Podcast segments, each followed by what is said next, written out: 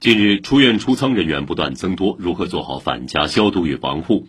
对此，专业机构昨天特别作出提示：返家或居住地途中应全程佩戴一次性医用口罩或医用外科口罩，避免与同行人员交谈。下车后及时做好手卫生。小区门口应设置一个相对独立的区域供行李消毒，并由专人负责行李消毒。行李消毒后放置三十分钟，由专人送还返家人员。